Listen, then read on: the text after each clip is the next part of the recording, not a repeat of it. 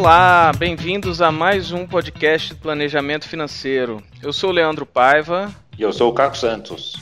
E hoje a gente está recebendo uma grande convidada aqui para falar sobre Bolsa de Valores. Quem está com a gente é a Dani Mir. Olá, tudo bem? Um prazer estar aqui com vocês. Bom, a Dani é formada em Ciência de Computação pelo Nesp, trabalhou 15 anos em TI em empresas nacionais, multinacionais, primeiro na área técnica e depois para as áreas de qualidade de serviço, relacionamento e gestão. Tinha uma carreira super sólida, resultados ótimos, tinha um planejamento financeiro também pessoal muito bom. E isso possibilitou que ela fizesse um período sabático e preparasse uma transição de carreira e acabou culminando na Academia de Planejamento Financeiro da GFA em 2017. E logo depois ela aceitou nosso convite e veio fazer parte do time de planejadores aqui financeiros da GFA, onde ela já está transformando a vidas aí de dezenas de famílias através do planejamento financeiro. Bem-vinda, Dani. Muito bom ter você aqui com a gente. Obrigada. É um prazer estar aqui falando deste tema com vocês.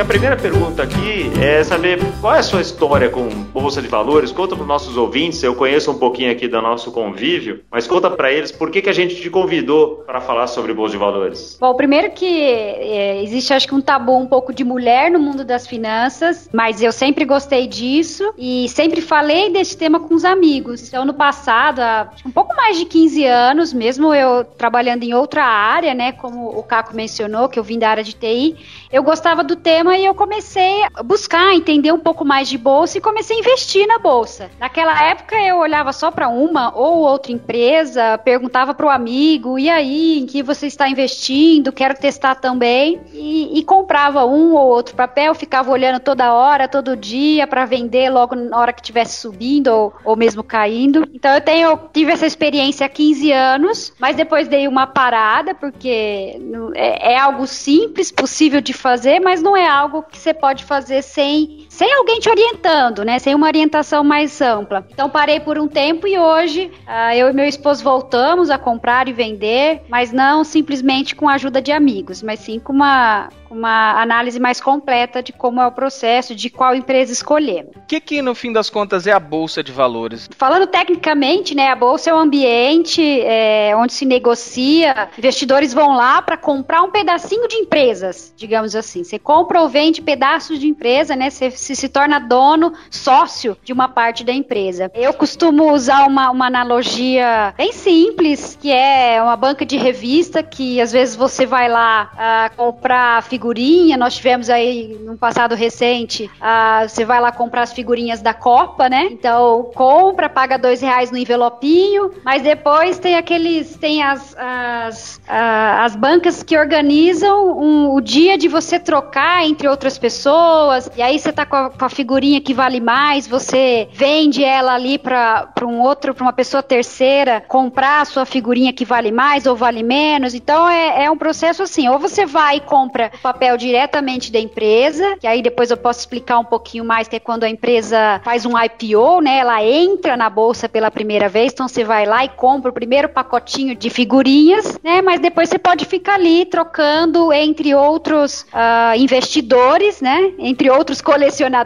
de álbum, as figurinhas compradas. Eu acabo fazendo essa comparação da bolsa de valores. E é quem organiza tudo isso, né? Como assim? Eu compro do outro investidor, eu preciso saber o nome, o CPF dele dele, quanto é, quanto não é. Então a bolsa ela organiza toda essa negociação entre investidores que querem comprar ah, uma fatia de uma empresa. Pô, adorei essa analogia, Dani. Muito boa. Muito boa mesmo, bem criativa. E conta uma coisa, por que, que uma empresa está na bolsa? O que, que ela faz quando a gente ouve que abre o capital? Quer dizer o quê? Por que, que ela faz isso? Por que, que ela está na bolsa? E por que, que daí a gente consegue comprar as figurinhas dela? É, eu diria o principal motivo é crescimento, né? Então, uma alternativa, uma alternativa da empresa é, buscar financiamento para crescer. Né? Quando eu falei põe as figurinhas lá, vou usar agora essa analogia, né? Mas quando coloca as figurinhas à venda, ela recebe esse dinheiro e pode crescer. É, tem outras vantagens aí indiretas, porque uma vez que ela está lá, capital aberto, ela tem uma, uma governança, ela precisa ter uma governança mais completa, relatórios, então ela acompanha o seu crescimento e esse acompanhamento traz mais crescimento. Então, de, de, regra geral, é mais importante é esse objetivo, trazer investimento para a empresa crescer. Legal, né? Quando a gente fala de alternativa de financiamento para uma empresa, a empresa pode buscar dois tipos de financiamento, né? Para a gente comentar com os nossos ouvintes. Ela pode tirar, pegar uma dívida, né? um empréstimo, um financiamento, onde ela tem que repagar isso de volta, ou na bolsa de valores, como a Dani falou, é um financiamento de risco, porque a pessoa que investe numa ação não vai receber de volta aquele capital em alguma data, que nem é o caso de uma dívida. Ela vai esperar que aquela ação se valorize com o crescimento da empresa, vai esperar dividendos, né? Como é que é essa história de dividendos que a empresa paga, essa remuneração? No empréstimo, a empresa que toma o um empréstimo paga juros e numa ação vai pagar o quê? dividendos. Explica um pouquinho para a gente como é é que funciona isso e que as pessoas deveriam se preocupar com as políticas de dividendos de uma empresa. Eu e as minhas analogias, eu vou tentar dar uma outra aqui, usando algum outro exemplo para simplificar. É, mas quando, como eu falei, você compra uma fatia da empresa, então imagina você está comprando, ah, gosto desse restaurante aqui, vou comprar uma fatia desse restaurante ou desse, desse supermercado, e aí esse supermercado está se valorizando, está tendo um lucro muito bom, e aí ele decide dividir esses lucros, dividir esses rendimentos com os sócios, com os donos da empresa, com quem comprou um pedacinho da empresa. Então, dessa forma que chega até o, o, o investidor uma parte, né, esses dividendos que o Caco comentou aqui, uma parte desse lucro, desse rendimento que a empresa teve. Quando você estava falando de IPO, que são as iniciais em inglês para Initial Public Offer, oferta pública inicial, é, eu lembro eu lembro uma história do de quando o Facebook abriu capital em 2012, o Bono Vox comprou muitas ações do Facebook e elas se valorizaram muito rápido naquela época. Depois variaram então, mas naquela época elas se valorizaram e por causa das ações do Facebook, o Bono Vox naquela época virou o músico mais rico do mundo por causa das ações do, do Facebook. Foi uns primeiros IPOs, né? Essas, essa sopa de letrinha aí que nós comentamos quando quando a, a, o Facebook lançou as ações na bolsa, que alcançou uns números incríveis aí de quase 16 bilhões de dólares uh, em IPO. Depois tivemos em 2014 uh, o Alibaba, que é um e-commerce chinês, que também aí ultrapassou o Facebook quando colocou o IPO, chegou a captar 25 bilhões de dólares. Então, assim, é a primeira figurinha, né? Esse dinheiro foi todo para a empresa, para a empresa investir em crescimento. E realmente, quando ela lança isso, ela capta esse dinheiro e investe e depois voltando aí para os dividendos, né? À medida que isso vai rendendo mais, gerando lucro para a empresa, ela divide com os sócios, com todos aqueles que têm um pedacinho da empresa. E empresa brasileira, você sabe qual foi a maior que a gente teve aqui no Brasil? Olha, me pegou. Eu sei de uma que fez a PagSeguro. Ela, ela fez um IPO, mas foi um IPO nos Estados Unidos. Ou seja, ela abriu capital, ela, digamos que ela quis sócios fora do Brasil. Foi um dos maiores uh, eh, IPOs fora do Brasil, que eles captaram pouco mais de 2 bilhões de dólares. Hoje nós temos já 430 empresas na bolsa, por volta de 430. O Santander teve uma boa captação quando entrou na bolsa acho que em 2000, 2009, mas eu não sei ao certo se foi a maior ou não. Interessante essa informação. Então quer dizer que eu sendo uma empresa aqui, eu sou dono de uma empresa aqui no Brasil, eu não tenho que abrir meu capital aqui no Brasil. Eu posso abrir na bolsa de Nova York, por exemplo, ou na Nasdaq, se eu quiser? Pode, pode. Existem várias regras, né? Vários claro, processos claro. para passar nisso. Existem que ter um, um órgão lá que faz o, o, do pagamento. Aí sem entrar muito no, no, no técnico, mas existe existe essa possibilidade sim, como também né, as empresas estrangeiras podem colocar o seu papel aqui na Bolsa Brasileira. Bacana, mesmo se ela não tiver operação aqui no Brasil, ou ela precisa ter operação aqui? Mesmo se ela não tiver operação no Brasil. Me conta uma coisa, Dani, e indo para a parte prática, você que já investe na Bolsa há 15 anos, como é que faço para comprar uma ação? Se eu nunca comprei uma ação na minha vida, enfim, o que, que eu deveria saber? Aonde que eu deveria ir? Eu, eu no começo acho que comentei que é algo simples, mas algo que você precisa uh, avaliar com cautela, né? Você pode ganhar muito dinheiro, como também pode perder, mas é sim algo simples. Você precisa buscar uma corretora, né? Uma instituição financeira, escolher uma, abrir uma conta. Normalmente hoje se leva menos de um dia para abrir uma conta online, é, é, não é algo complicado. Aí você transfere dinheiro para essa corretora, você faz uma TED para essa corretora de um valor e na corretora, toda corretora tem um home broker, que é uma ferramenta, né, esse nome em inglês, mas é uma ferramenta que você vai lá e faz a compra ou depois a venda da sua ação. Tá? E para fazer essa compra, você precisa saber de qual empresa você quer se tornar sócio. Por exemplo, quero comprar ações da Ambev. Você tem que saber qual que é o código dessa, dessa empresa, você precisa saber saber qual a parte, né, a fatia que você vai comprar dessa empresa, ou seja, a quantidade de ações. Precisa saber o preço, né? Não adianta nada você falar assim, ah, eu quero comprar a ação, vou mencionar novamente a Ambev, eu quero pagar 5 reais, mas se ela vale 20, você vai colocar lá 5 e vai ficar querendo por muito tempo, pode ser que nunca você compre. Então você precisa saber o valor dela. E para saber o valor dela, hoje Google, qualquer Wall, várias empresas aí online, você consegue saber quanto que tá mais ou menos o preço preço da ação. E assim, às vezes você fala também, olha, eu quero tentar comprar essa ação ao preço, eu sei que custa 20, mas eu vou torcer aqui para ela chegar a 19. Então, se até o fim do mês ela chegar a 19, compre ela. Então, esse broker, essa ferramenta, ela estrutura isso para você. Você digita, claro, com, com essas informações que você pegou, né? Só lembrando o nome do ativo, quantas ações você vai comprar, ou seja, a quantidade, o preço que você quer comprar e até quando. Ah, eu compro por esse preço até amanhã. Ah, e aí você configura todas essas informações desse home broker que fica na corretora e aí a, a compra vai ser realizada e o dinheiro vai sair automaticamente da sua conta. Cada corretora tem uma cobrança de corretagem, é comum isso. Tem algumas até que isentam, dependendo da quantidade de compra que você faz. Então, da mesma forma que você tem que avaliar o banco que você usa hoje, se você paga a TED ou não, você também precisa entender o custo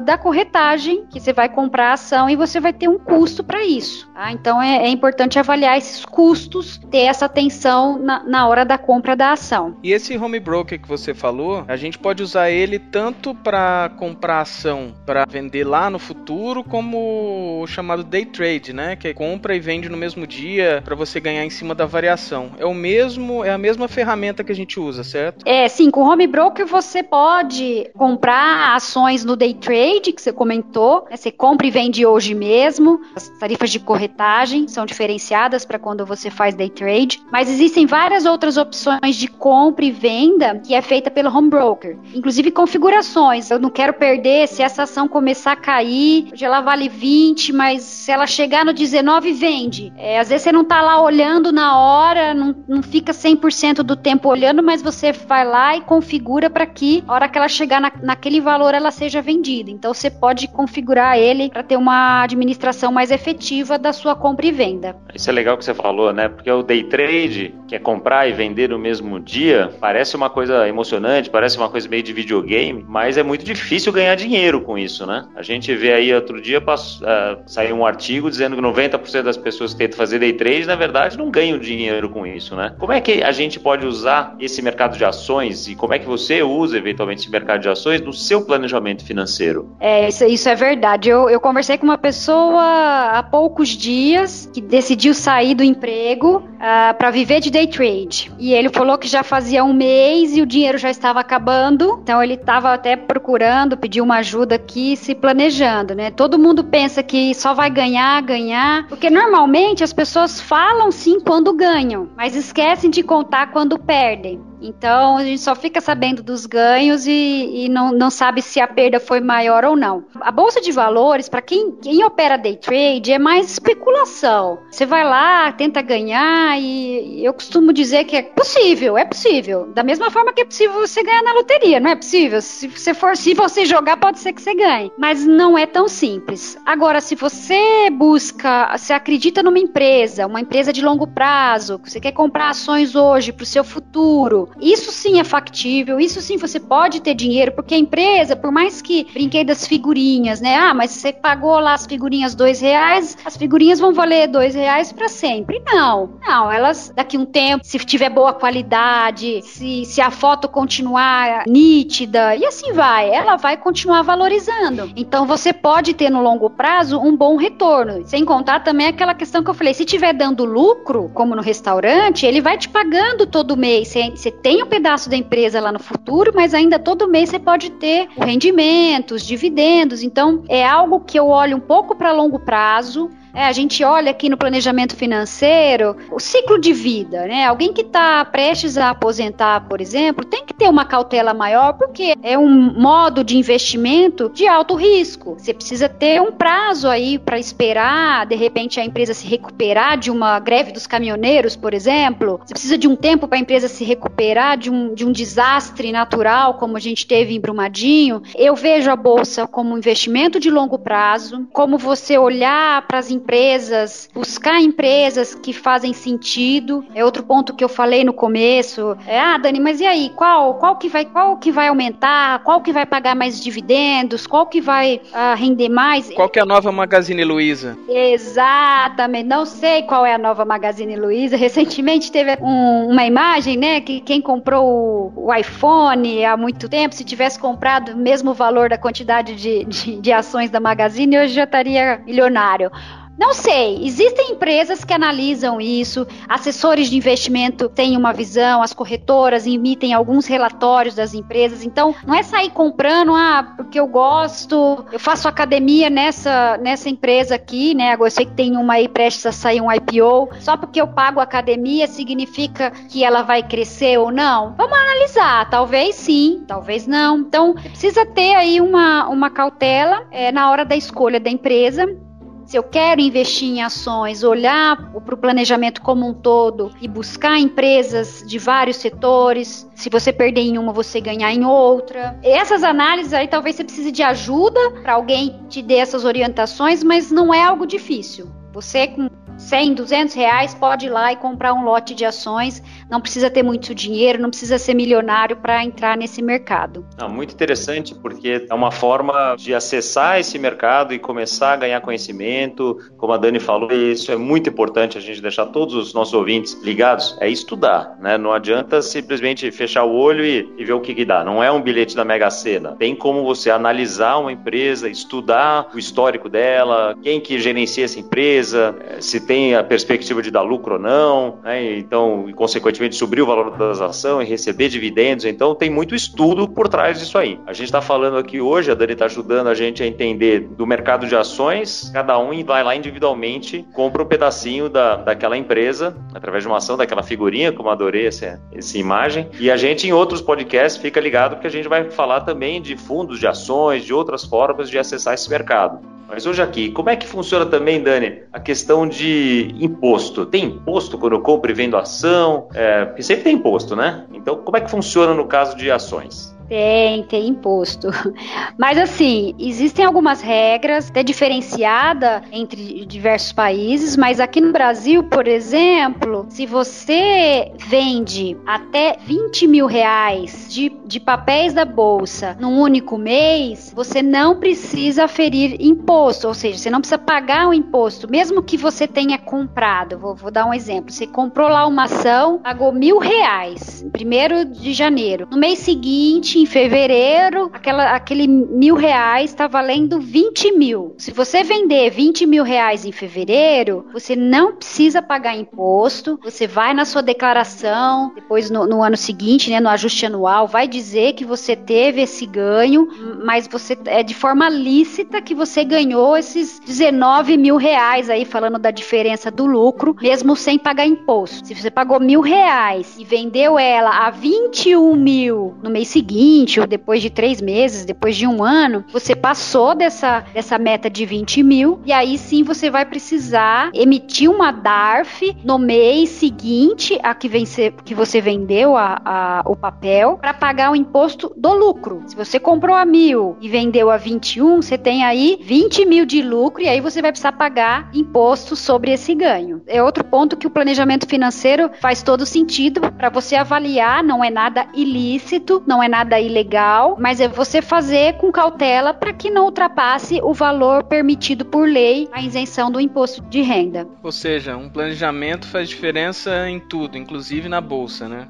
Com certeza. Essa questão de planejamento é interessante porque eu tenho um amigo que hoje ele vive de day trade. Só que ele se planejou para isso. Ele entendeu realmente que não é algo simples, que não é algo trivial e ele tirou um dinheiro, um tempo para ele aprender e ele já está operando há um ano na bolsa. E agora que ele está chegando no zero a zero, ele estava negativo até mês passado, contando o ano todo. Agora que ele está chegando a ficar positivo. Então muita gente entra, igual essa pessoa que você falou, entra e, e pede demissão e vai viver day trade, passa um mês, quer voltar para o mercado de trabalho. Do mesmo jeito, quando você vai fazer uma transição de carreira ou quando você vai fazer qualquer coisa, o planejamento não pode ser para dar certo na primeira tentativa. Se você está fazendo isso, você está planejando errado. Não adianta você achar que com apenas um tiro você vai acertar qualquer alvo que você imaginar. E isso acho que vale para bolsa também, né? Sim, sim, vale para bolsa e, e tem um, um, outro ponto, né? Falamos muito aqui no, plan, no planejamento, uh, planejamento financeiro de forma holística que a gente olha não só para a questão de investimento, mas para tudo, nós falamos a importância do comportamental, né? De como o comportamental afeta até o seu fluxo de caixa, seus projetos e assim por diante. E o mesmo acontece em bolsa de valores. Eu já assisti alguns vídeos e treinamentos de um investidor da bolsa e ele fala, é, ele dá treinamento para isso, para você lidar com o seu comportamento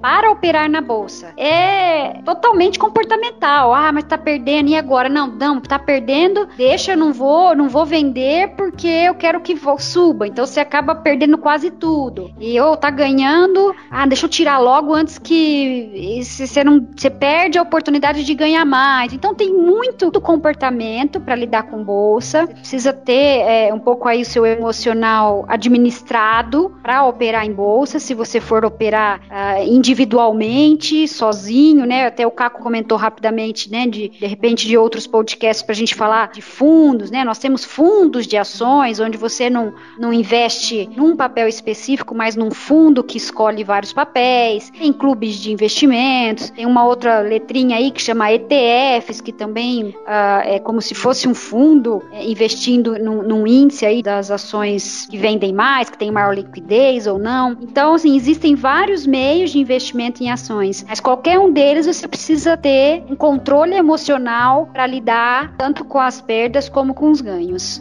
No planejamento financeiro, então quanto, quanto do meu dinheiro você acha que eu deveria colocar na bolsa? Ah, eu acho que a bolsa vai subir.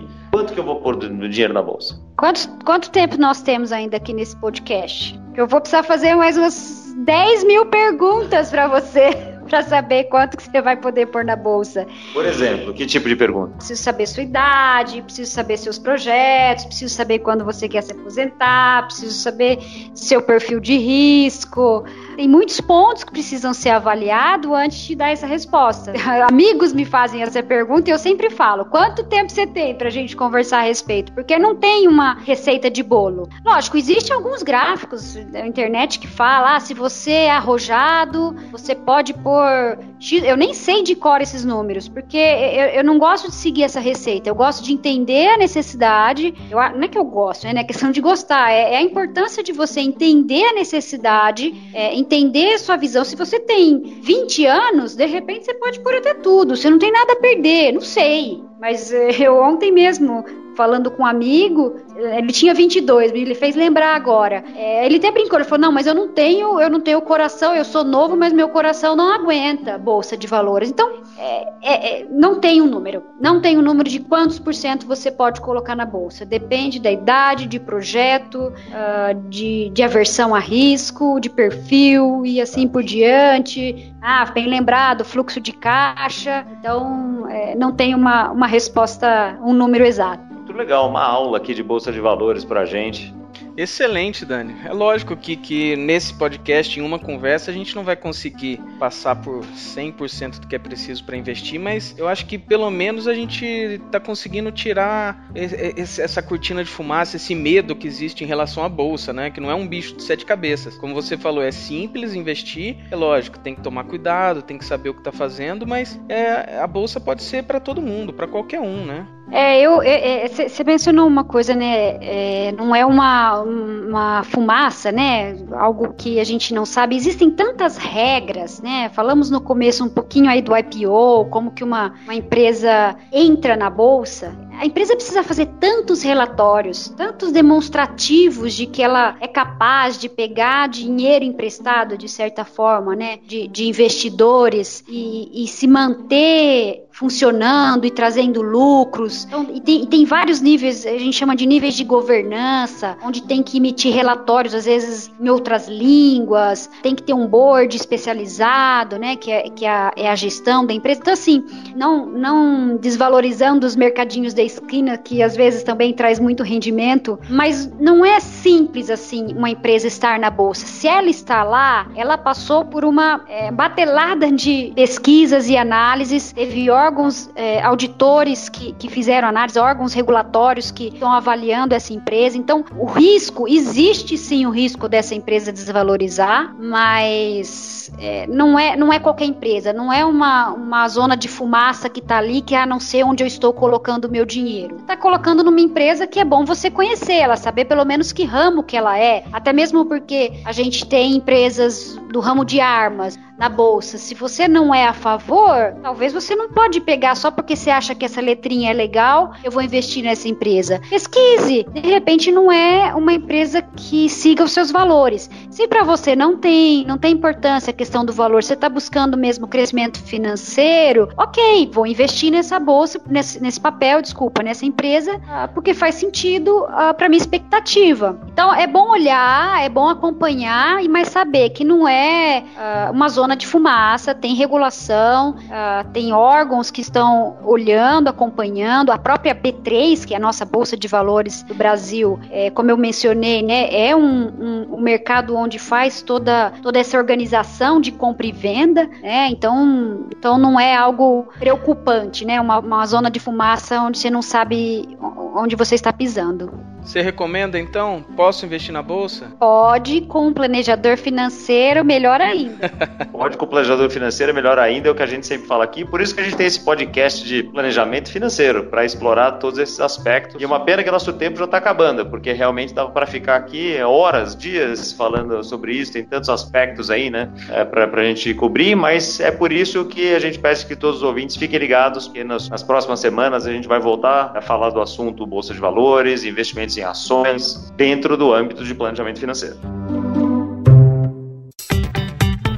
Dani, aqui a gente sempre no final a gente pede para o convidado deixar uma recomendação de filme, livro, alguma coisa que ajude nossos ouvintes a compreender um pouco mais esse mundo do planejamento financeiro e no caso aqui talvez até de bolsa de valores, né?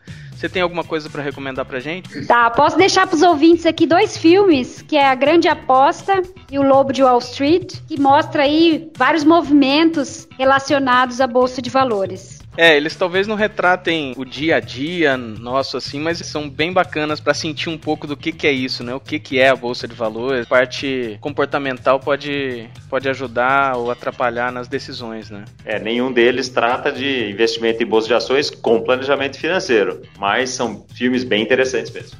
É isso aí. Assiste lá esses filmes, tenho certeza que vocês vão gostar. Obrigado, Dani. Foi um prazer. Um abraço.